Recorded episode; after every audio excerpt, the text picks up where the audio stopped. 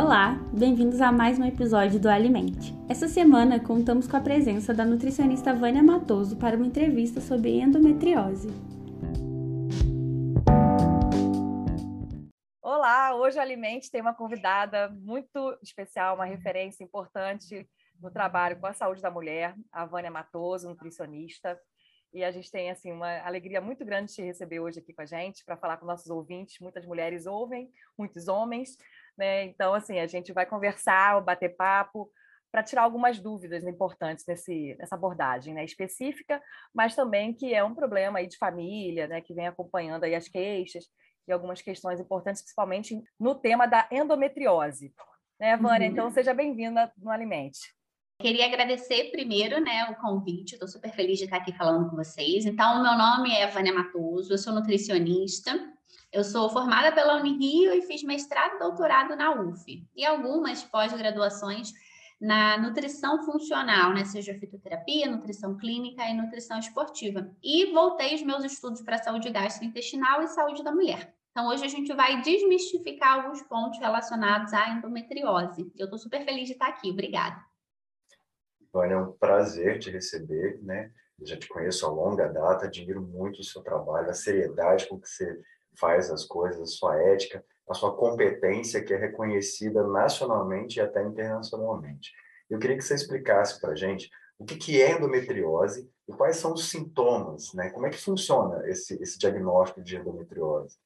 É, a endometriose é uma desordem inflamatória dependente de estrogênio. Então, todas as vezes que eu estou falando de uma mulher com endometriose, eu tenho que ter em mente que ela está inflamada e eu vou precisar tratar essa inflamação, porque esse é um ponto muito central no tratamento. E depois a gente vai falar um pouquinho sobre como tratar a inflamação, mas já adianto que o estilo de vida é imprescindível para essa mulher. Então, aqui eu estou falando da dieta, do manejo do estresse, estou falando do sono, estou né? falando do exercício físico em base regular. Então, essa mulher precisa ter um bom estilo de vida. É, porque como é que a gente faz esse diagnóstico? Né? A gente vem percebendo que cada vez mais chega nos consultórios mulheres com endometriose, né? E isso se dá por vários motivos. Hoje em dia, primeiro, a gente avalia mais, né? Uma vez que eu consigo avaliar mais essas mulheres, eu consigo diagnosticar mais. Então, isso justifica esse aumento nos casos, né, de forma repentina. É, um outro ponto que está associado é o estilo de vida, o ambiente que a gente está inserido hoje, que está relacionado à apresentação, à manifestação da doença, né? É, e, por incrível que pareça, o Brasil é um dos melhores no tratamento da endometriose, né? Então, se você tem endometriose, você está no país certo, né? Porque aqui a gente vai poder te ajudar. Como é que se dá esse diagnóstico? Né? Então, geralmente, essa mulher busca ajuda pelo quadro principal dela, que é a dor pélvica. Então, ela sente muita dor, né? E é uma dor que ela fala assim, Vânia, eu fico em posição fetal quando eu menstruo, eu não consigo trabalhar, né? Então, é algo muito impactante, que diminui a qualidade de vida dela, pode gerar problemas em relacionamento, né? Do dia a dia mesmo, conjugal, familiar e até no trabalho. Então, mulheres, não normalizem a dor. Sentir dor pode ser comum, mas não é normal, porque a mulher, ela normaliza a dor ao longo da vida. Então, busque ajuda. Dor pélvica é o principal sintoma. Um outro sintoma, né, que traz essas mulheres para o consultório é infertilidade. Então, ela tá tentando engravidar, não consegue engravidar, e ela fala: Ué, gente, por que, que eu não tô conseguindo engravidar? E aí ela busca ajuda com a ginecologia, né? Então, a gente estima que até 15% mais ou menos das mulheres no mundo possam cursar em algum momento com endometriose, geralmente na idade ali, reprodutiva 25 a 35 anos, e a gente precisa buscar ajuda para a gente conseguir tratar essa mulher. Como que a gente diagnostica? Através de um exame de imagem, né? Então, a ressonância pélvica com contraste intestinal seria o melhor exame que a gente tem hoje disponível para que a gente entenda tem tecido endometriótico ou não, aonde que está essa endometriose, porque é, a endometriose é caracterizada pela presença de tecido semelhante ao tecido uterino em lugares que não são útero, ovário, intestino, até diafragma, né? Então a gente precisa desse exame para identificar tem endometriose ou não e aonde ele está localizado. E aí a gente consegue traçar a partir disso o melhor tratamento para essa mulher. Tendo assim, esse tecido, esse crescimento no intestino, isso uhum. causa mais consequências, né? Como que essa mulher percebe isso e em relação a como a gente pode abordar? ela começa a ter queixas gastrointestinais muito frequentes e geralmente associada ao período menstrual. Então, ela fala de uma diarreia mais pronunciada próximo da menstruação, um inchaço abdominal, uma distensão, gases, hipersensibilidade visceral, aumento da percepção da dor. Né? Então, ela tem uma dor pélvica associada à queixa gastrointestinal. Então, por isso, a qualidade de vida dela fica cada vez pior. É comum que essas mulheres falem também sobre dor ao redor do umbigo. Né? Então, essa dor ao redor do umbigo, ela sugere endometriose. Já aconteceu duas vezes no consultório de, por conta da queixa de dor ao redor do umbigo, eu falei, olha, eu acho que é endometriose, eu vou te indicar para uma outra profissional, vamos rastrear para a gente conseguir entender o que está acontecendo. E, no final das contas, era endometriose de fato, tá? Porque a gente tem uma ideia que a endometriose, ela vai é, ser super clara assim na manifestação dos seus sintomas, né? Que ela vai chegar e falar: Oi, estou com endometriose, olha eu aqui. E não é assim, tá? Então, tem mulher que tem endometriose, não tem sintomas super pronunciados e ela só vai descobrir quando ela está tentando engravidar e não consegue, tá? Então, por isso que é importante a gente fazer essas consultas de rotina com a ginecologia para a gente conseguir identificar é, marcadores sanguíneos, como CA125, podem sugerir, mas quem fecha o diagnóstico é o exame de imagem. E aí, quando a gente pensa nessa questão do intestino, né, nas bactérias do intestino, vem, me vem à cabeça é, estroboloma. O que, que é o estroboloma? Qual é o impacto disso na doença? Quando a gente pensa na endometriose, a gente tem que lembrar que a microbiota da vagina e a microbiota do intestino dessas mulheres está alterada tá? E essa alteração de microbiota vaginal e intestinal amplifica o quadro da doença, amplifica os sinais e sintomas, amplifica a doença por si só. E o que é esse estroboloma? Então, lá no intestino, a gente tem um monte de bactérias, milhões de bactérias, né? E a gente tem um grupo específico de bactéria que vai expressar um gene chamado beta-glicuronidase. Né? E esse beta, essa beta-glicuronidase é como se ela fizesse uma reciclagem de estradiol. Era para eu jogar fora e eu acabo pegando esse estradiol, reciclo, coloco de novo na circulação e eu recolocar esse estradiol na circulação retroalimenta a doença, retroalimenta a endometriose. Lembra que é uma desordem inflamatória dependente de estrogênio. Quanto mais estrogênio tiver na circulação, mais sinal e sintoma, mais lesão endometriótica, mais invasão tecidual vai acontecer no corpo dessa mulher. Então, eu preciso tratar esse intestino para que eu ajuste esse grupo de bactérias, né? E eu consiga melhorar no longo prazo, tá? Porque é engraçado, Renato, porque a gente pensa assim, ó, é, em alguns quadros a endometriose, né, ela tá tão avançada, o estadiamento da doença é tão alto que de fato a gente vai precisar de cirurgia, tá?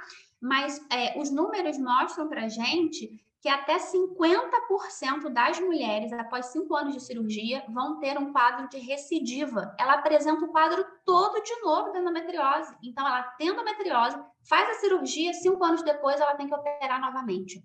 Por quê? Porque nesse caso, né, não é só fazer a cirurgia, o estilo de vida é crucial, porque se eu não controlar a inflamação, não tratar a microbiota do intestino, não tratar a dominância de estrogênio, não perder peso, a doença volta. Tá? Então, ela volta e ela pode voltar até de forma mais agressiva. Não é incomum que essa mulher faça quadros. Já peguei mulheres que fizeram três vezes a cirurgia, tá? Então, a gente não pode esquecer do estilo de vida. É isso que faz essa mulher ser saudável no longo prazo. Então, aquela história de que depois do primeiro, da primeira gestação, toda a parte da dor e da endometriose, ela acaba, isso, na verdade, depende muito dessa, dessa relação com o intestino? É, na verdade, quando a gente pensa né, da gestação e lactação, são fatores protetores, tá? Então, a mulher que tem o seu bebê, né, que passa pelo processo de gestação e posteriormente amamenta, é como se ela tivesse de fato modulando e protegendo o sistema reprodutor dela no longo prazo para ela não ter uma recidiva, tá? Mas não quer dizer que seja impossível, tá? É, poderia acontecer? Poderia, uma vez que esse intestino não tá bom, uma vez que ela tá muito pesada uma vez que esse fígado não está funcionando adequadamente, uma vez que a resposta inflamatória está muito aumentada, eu posso sim ter uma recidiva, tá? Então, não é porque eu tive filho que eu nunca mais vou ter endometriose, mas é um fator protetor, tanto a gestação quanto a lactação. E doenças autoimunes, Vânia, tem a ver? Tem relação com a endometriose? É, quando a gente pensa em doenças autoimunes, né, a gente está falando de uma perda de tolerância. O que, que seria a perda de tolerância? Então, imagina lá que o nosso sistema imunológico é uma balancinha, né? E é, eu preciso ter uma balança ajustada, nem pendendo para um lado, nem pendendo para o outro, né? Então, a gente tem algumas células que vão fazer o que a gente chama de imunomeostase, equilíbrio da resposta imunológica. Nessas mulheres, é como se essa balança estivesse pendendo para o lado da inflamação. E nesse caso, se eu tiver muito inflamada, eu posso alterar a permeabilidade do intestino e aí eu favoreço o aparecimento de doenças autoimunes. E quando a gente fala da endometriose, a gente fala muito de Hashimoto, né? Então tem um link bem grande de endometriose com a doença tireoidiana, doença autoimune de tireoide, doença de Graves ou Hashimoto, mas o Hashimoto é mais comum, tá? Tem algumas pessoas que falam assim: "Ah, será que a endometriose é uma doença autoimune, né?" Hoje em dia, o que tem descrito em literatura é que não, mas talvez, quem sabe no futuro, porque a gente encontra alto anticorpo nessas mulheres, né? É, então, poderia, será, sugerir no longo prazo que é uma doença autoimune? Talvez, mas hoje em dia não é, tá? Uma doença autoimune, mas ela favorece o aparecimento de outras desordens imunológicas, porque eu tenho um ambiente muito inflamatório, eu aumento a permeabilidade de intestino e eu aumento as chances, sim, de ter esse autoataque, né? De eu aumentar é, esse ataque a células minhas que não eram para ser atacadas, especialmente tireoide. Nossa, é tudo muito interligado, né? E a gente sabe que doença autoimune está relacionada à inflamação e a endometriose também. E aí, quando a gente pensa nisso tudo, né? Existe uma, uma dieta específica para esses pacientes? Eu poderia fazer uma desintoxicação para melhorar essa endometriose? Qual dieta? Uma dieta cetogênica, paleolítica do Mediterrâneo? Existe alguma coisa que possa ser feita para esse indivíduo? Existe, existe e deve ser feito, tá? Então, a dieta é um ponto central para essas mulheres, né? É, lembra que eu mencionei a questão do peso, né? Então, uma coisa muito importante para essas mulheres é a manutenção do peso corporal, com menor quantidade de gordura possível no corpo, tá? Porque o tecido adiposo é um órgão endócrino com atividade pró-inflamatória e eu preciso tratar, né, controlar a inflamação nessa mulher. Então, controlar o peso nessa mulher é um ponto importante. Isso a gente vai fazer com o estilo de vida, especialmente com a dieta. Um paper desse ano, né, sugere que todas as mulheres com diagnóstico de endometriose sejam submetidas a uma dieta com perfil mediterrâneo. Né? Então, o que é essa dieta do Mediterrâneo que a gente fala? Né? Então, é uma dieta rica em legume, em verdura, em fruta, em peixe, em azeite, em castanha, nozes e amêndoas, em sementes, em cereais integrais, água e pobre em carne vermelha, gordura trans, gordura saturada, açúcar, farinha, né? Então, de forma geral, todas as mulheres com diagnóstico de endometriose, elas devem ser submetidas à dieta do Mediterrâneo. Se essa mulher, além de endometriose, cursar com queixa gastrointestinal, constipação, diarreia, dor abdominal, hipersensibilidade visceral, existe uma sugestão da gente aplicar aquele protocolo low food map, com baixo teor de fermentável, tá? Lembrando que essa dieta que a gente chama de low food map, com baixo teor de fermentável, não é um estilo de vida, é uma intervenção dietética. Então, a gente vai fazer a intervenção, e aí, nesse caso, a gente precisa de um nutricionista, então, a gente vai fazer a intervenção dietética nessa mulher, a gente submete ela a esse protocolo low food map por seis a oito semanas, e depois a gente vai fazer a reintrodução dos alimentos, né? Ainda tem, hoje em dia, é, uma, uma ideia né, de que, além do diminuir a concentração de food maps, a gente tem que avaliar a quantidade de níquel na dieta dessas mulheres, né? Porque o níquel também pode atuar como gatilho. E não para todas as mulheres, mas para algumas, essas com queixas gastrointestinais. Então, quais são os alimentos super ricos em níquel que a gente poderia prestar atenção? Tomate, aveia, cacau, castanha, nozes e amêndoas, feijão, lentilha, né? Então, por isso que a gente precisa de um nutricionista, porque é, fazer isso, um leigo fazer isso, vai tornar a dieta dele super restrita, ele fica com medo de comer, ele não quer mais viver em sociedade, gera um isolamento social muito grande, né? Então, não é para ler no Google e tentar aplicar. Sempre é importante buscar ajuda se eu estou tentando fazer um protocolo tão complexo quanto esse de baixo teor de fermentável. Mas dieta do Mediterrâneo é para todos. Aí, esse sim, você pode olhar no Google, ver o que, que os povos mediterrâneos consomem e incluir isso na sua alimentação. E dormir, né? Você falou lá no começo, o estilo de vida, a gente tem que controlar o sono, então o ritmo circadiano. Isso também Sim. é uma intervenção importante. Você trabalha essa parte com as mulheres? Sim, essa parte do sono é muito importante, né? O que é o ciclo circadiano? É esse reloginho interno que a gente tem, né? Então, recentemente, recentemente ali em 1950, é que para a ciência 70 anos é ontem, né?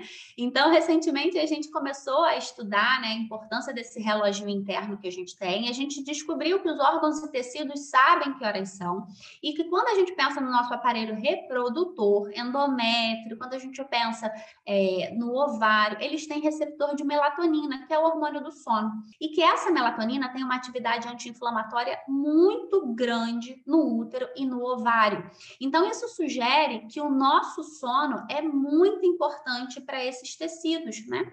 Então, a gente precisa dormir. E aqui eu estou falando de um sono qual e quantitativo, tá? Em horas e em qualidade. Um humano adulto dorme cerca de 6 a 8 horas, e o ideal é que ele durma cedo e acorde cedo. Porque a gente acha assim, ah, então tem que dormir 6 horas, então vou dormir uma da manhã e vou acordar às 7. Né? Mas quando a gente fala de ciclo circadiano, eu estou falando do movimento natural do Sol. Então, teoricamente, a gente fica mais ativo enquanto eu tenho sol e luminosidade, e quando o sol se põe, o ideal é que a gente diminua o ritmo e vá dormir. Então, essa inversão do dia para a noite, ainda que você durma seis ou oito horas, é, a gente tem que sempre lembrar que você tem que dormir à noite e de dia você tem que viver, né? Porque esse é o nosso ritmo natural e dormir é muito importante. Inclusive, hoje em dia, a gente usa como suplementação a melatonina para mulheres com endometriose. E quando a gente está falando em técnica de reprodução assistida, finge que essa mulher vai fazer uma FIV, uma fertilização in vitro. A melatonina é um dos é, suplementos com melhor é, aplicabilidade, né? Então, melhora muito a qualidade né, do folículo que essa mulher tem, e isso vai gerar um embrião de qualidade e a chance de gestação aumenta. Nossa, é muito, muita informação e é uma coisa muito específica, né? A gente é. jamais imaginou que a nutrição, é, a gente, eu, que comecei mais uhum. tarde, né? mais cedo que vocês, eu jamais imaginei lá em 91, quando eu entrei na nutrição, que a gente pudesse chegar nessa riqueza de detalhe, nessa quantidade de conhecimento.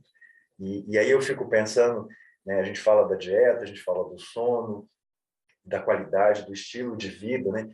E suplemento, fitoterapia, existe alguma coisa que a gente possa usar, né, além da melatonina, para ter a melhora dessa condição? Sim, com certeza, sim. Além da melatonina, que eu, já mencionei, que é super estudada, a gente fala muito da vitamina D, tá? Então, a vitamina D, ela, tem, ela é vitamina, mas a gente chama de vitamina, mas ela se comporta como se fosse um hormônio. E níveis mais altos de vitamina no sangue são imprescindíveis para regular a inflamação nessa mulher. Tá? Então, ela tem o efeito anti-inflamatório, imunomodulador, modula o sistema imunológico. É, mulheres com níveis mais altos de vitamina D têm menos lesões endometrióticas e têm melhor qualidade do folículo. Então, lembra que ela tem a ficha da infertilidade, eu preciso de um folículo de qualidade para ter o meu bebezinho. Então, nessas mulheres, a gente sugere que pelo menos vitamina D plasmática de 30, mas há outros artigos sugerem vitamina D mais alta, entre 50 a 80. Tá? Eu particularmente gosto dos níveis realmente mais altos, né, para que a gente consiga é, melhorar né, o, o, quadro. E aqui não é só suplementação, a gente está falando de exposição solar, tá? É muito importante se expor ao sol, e a gente está falando também da dieta, né? Então a gente fala de alguns peixes, a gente fala de cogumelo, leites e derivados na sua versão integral, se essa mulher puder consumir a proteína do leite, né, a lactose. Então, a gente tem que ter esse combo, né, essas três intervenções. Outros suplementos muito bem é, documentados em literatura é o ômega 3, uma mega atividade anti-inflamatória. Níveis mais altos de ômega 3 no sangue mostram um controle de marcadores inflamatórios, atividade antioxidante, modula a microbiota intestinal, melhora a resposta glicoinsulinêmica, né? Então, com isso eu melhoro a questão da insulina, né? É, indiretamente poderia favorecer uma perda de peso, uma vez que eu estou controlando a inflamação. Então, o ômega 3 a gente usa muito na forma de suplementação, mas poderia ser chia, linhaça, sardinha, tá? Então, a gente colocar isso no nosso dia. É, a gente usa muito N-acetilcisteína, que é a NAC, né? Então, a N-acetilcisteína, ela é uma precursora de glutationa, vai ajudar a gente a fazer detox, né? Melhora também a qualidade do folículo, diminui a dor pélvica, diminui a dor ao menstruar, diminui a dor ao ter relação sexual, que são queixas comuns dessa mulher. E a gente fala é, também, pensando em fitoterápico, né, a gente tem alguns como resveratrol, curcumina, vitex agnus castus, pinus pinaster, todos com atividade anti-inflamatória, antioxidante, antiangiogênica, é, melhora é, essas queixas de fadiga extrema, esse excesso de dor que essa mulher sente, né, é dor para evacuar, dor para fazer xixi, dor para ter relação sexual, né, então ela tem muita dor, é, e eu preciso, né, segurar esse excesso de dor para que eu consiga devolver qualidade de vida, né, para essas mulheres. E sabe uma coisa interessante que a gente vê muito no consultório e a gente de fato tem isso também documentado em literatura, é que essa mulher ela tem uma tendência à depressão porque ela sente muita dor e ninguém aguenta sentir dor o tempo todo, né? E ela sente muita dor, o que impacta a qualidade de vida dela e as relações sociais dessa mulher. E quando essa mulher não consegue ter o filhinho dela, o bebezinho que ela sempre quis, agrava mais ainda essa questão mental dela, tá? Então essa mulher, ela precisa, é, além né, do estilo de vida, ela precisa de saúde mental. Então, ela precisa de tempo de qualidade com quem ela ama, né? Ela precisa se permitir ser amada. A, o amor tem atividade anti-inflamatória, imunomoduladora, a gente já sabe disso. A gente precisa de espiritualidade, a gente precisa de perdão, gratidão, contato com a natureza, né? Então, a gente precisa de tempo com amigas, mulheres são seres extremamente sociais, a gente precisa estar em contato, tá? Então, a gente não pode esquecer isso quando eu estou tratando dessas mulheres. E o ponto principal, eu preciso cuidar dos meus pensamentos, porque os nossos pensamentos são a nossa maior fonte de estresse, né? Por isso que eu, eu falei isso lá no início, porque tem tanta coisa que essa mulher pode e deve fazer por si, né? De se acolher, e a gente não pode deixar de falar isso, né?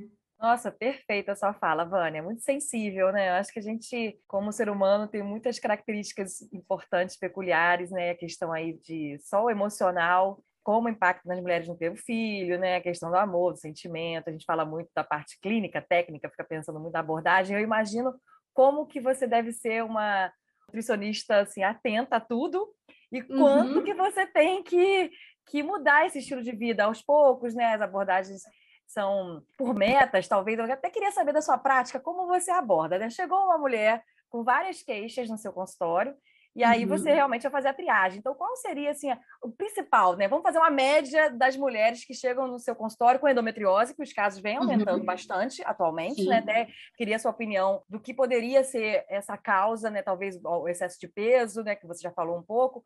Mas, assim, uhum. em média, o que, que você percebe quando a mulher chega? Ela está assim, assim, assim, com dor, né? Que você já falou muita coisa.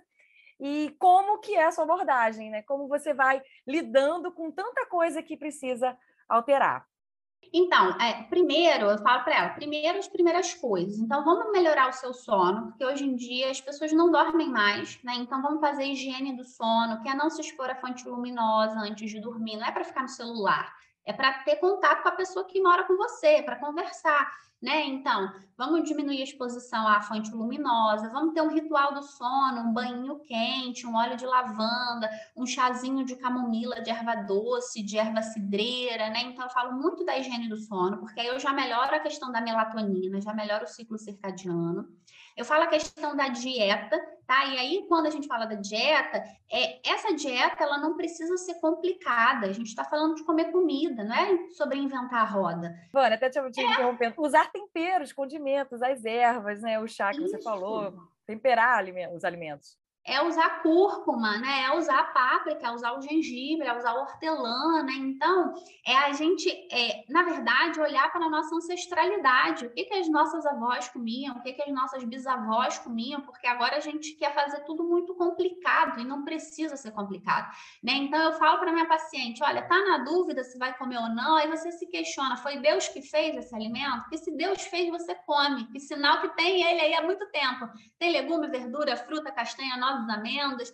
Agora, empacotou, botou açúcar, enfeitou com corzinha e botou personagem na frente, sai correndo, não é o melhor alimento para você. Né? Então, é melhorar a qualidade do sono, melhorar o tipo de alimento que essa mulher consome e ela precisa de movimento, né? O corpo não foi feito para ficar parado, né? Então a gente precisa se mover, a gente precisa fazer atividade física, a gente precisa caminhar, a gente precisa ver o sol, né? A gente precisa ter contato com as outras pessoas. Então, se a gente já conseguir, né, esses três pontos, que ela dormir, ela comer comida de verdade, comer legume, verdura, fruta, e ela conseguir se movimentar, né? E aqui eu tô falando de qualquer movimento que ela consiga aderir. Se ela quiser dançar, tá ótimo, caminhar, ir para academia, fazer crossfit, eu preciso que ela se mova, que o corpo não foi feito para ficar parado. Isso aqui já é meio caminho andado, tá? Já melhora muito. Quando a gente fala de suplementação e tudo o resto, estou falando de um topo de uma pirâmide, de uma cereja do bolo. E ninguém faz bolo de cereja, né? Então, o bolo é feito de hábitos diários. Né? Então, o que eu preciso aqui é focar em hábitos. E aí a gente vai falar sobre isso, essa mudança do comportamento, né? Isso é muito importante para a nutrição, essa mudança do comportamento. Hoje em dia a gente é quase uma psicóloga, né, no consultório. Então a gente fica ali no convencimento, trazendo consciência, explicando para ela, trilhando caminho, né? E Olha, é, o que eu sempre falo, e eu acho muito importante que isso seja um elemento de expectativa, eu estou aqui para te ajudar, mas quem caminha é você. Né? Então, é a gente também trazer autorresponsabilidade para as nossas é, consultas, para as nossas condutas, porque alguns pacientes chegam no consultório e falam assim: ah, eu vim aqui para você me ajudar, toma que o problema é seu. Não, o problema é nosso né? Eu quero caminhar com você, mas você também precisa querer caminhar, porque ninguém pode fazer por você a sua parte. Tá? Então, ninguém pode fazer exercício por você, ninguém pode melhorar a qualidade do sono, ninguém pode melhorar a sua dieta, senão você mesmo. Então, você tem que querer, né? Então, isso já é uma das primeiras coisas que eu pergunto, de 0 a 10, quanto você quer melhorar? Né? Porque aí a gente consegue trazer consciência da importância dela estar atenta e estar presente no tratamento dela, sem que ela delegue o tratamento para mim. Que aqui a gente está construindo uma relação de confiança. Então, significa que é uma via de mão dupla. Ninguém está atuando sozinho. É um plano, é uma prescrição feita a quatro mãos a da minha paciente e a minha, né? Então eu ilumino o caminho com o meu conhecimento, mas quem caminha é ela. É muito legal isso que você falou, e eu vou anotar isso no ambulatório, de 0 a 10, quanto você quer melhorar. Porque isso é uma questão muito importante, né? E o legal da sua abordagem é que você traz os primórdios da nutrição, né? A prática integrativa, de você isso. pensar o paciente como um todo, e não só como uma rota metabólica ou um desafio uhum. bioquímico, ou como um nutricionismo, né? Que é, ah, isso está relacionado a isso, isso está relacionado a isso. Uhum. E assim, muito, foi muito enriquecedor. Uma pena que a gente tem que terminar esse, ah. esse, esse, episódio, porque o bate-papo está muito legal. E eu aprendi muito, muito mesmo. Que e é bom. é sempre um prazer te ouvir, Assim, já tive a oportunidade, o privilégio de te ouvir algumas Sim. vezes. E todas as vezes que isso acontece, eu realmente saio revigorado e cheio de ideias. Porque você não só trata do que você se propõe a falar, e fala com muita propriedade, mas você acrescenta coisas que não estão no senso comum, que não estão no imaginário dos nutricionistas né? Então, você sempre agrega. E eu queria que você, se você quiser, deixasse uhum. os seus contatos e como é que as pessoas te acessam, como é que a gente consegue encontrar a Vânia Matoso para fazer uma consulta com a Vânia. Ah, claro, obrigada, obrigada pelas palavras, fico muito feliz. E aí, você, se quiser, né, me seguir no Instagram, arroba Vânia Matoso, com dois T's e S, Nutri, que é lá onde eu compartilho as minhas vivências, esse papo de consultório, é lá que eu falo de nutrição, de vias metabólicas, de microbiota, de útero, né? É, e agora eu vou fazer também uma jornada da fertilidade, né? Porque, é, como a gente falou, essas mulheres têm essa dificuldade de engravidar. Então, em julho, na primeira semana de julho, eu e uma endócrina, uma amiga minha super competente, a gente vai falar sobre pontos importantes para essa mulher que quer gestar, né? O estilo de vida e tudo mais que a gente falou aqui. Então, fica o convite, tá? Então, novamente, meu Instagram, arroba. Super obrigada pelo convite, fiquei muito feliz. Muito bom, Vânia. Muito obrigada também. Você é muito clara, objetiva, né? A gente fica motivado. Eu, como mulher aqui, já vi várias coisas que eu preciso mudar e me colocar principalmente em movimento. Muito obrigada. Cirúrgica. Que bom, muito obrigada. Espero que ajude, né? Que eu sempre gosto de dizer que conhecimento é poder, né? Então, quanto mais a gente divide, mais a gente multiplica, mais a gente empodera. E quando uma mulher se cura, várias se curam juntam ao mesmo tempo, né? Então eu acho que é isso que a gente precisa, né? De empoderamento, né? E apoderamento, a gente se apossar da nossa vida, do conhecimento, para que a gente possa se empoderar de forma coletiva, para que a gente se liberte né? dessa ancestralidade que foi tão pesada, mas agora a gente é livre, né? Então que bom, fico muito feliz com o convite.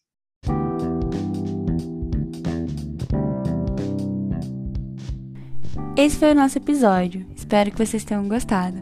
Essa entrevista foi realizada por Aline Aguiar e Renato Nunes, com roteiro de Jéssica Silva, arte de Ana Carolina Vieira e edição de áudio por Cauê Barbosa. O podcast tem apoio das Pró-Reitorias de Extensão da Universidade Federal de Juiz de Fora e da Universidade Federal Fluminense. Você nos encontra no Instagram pelo arroba alimente.nutrição e ciência.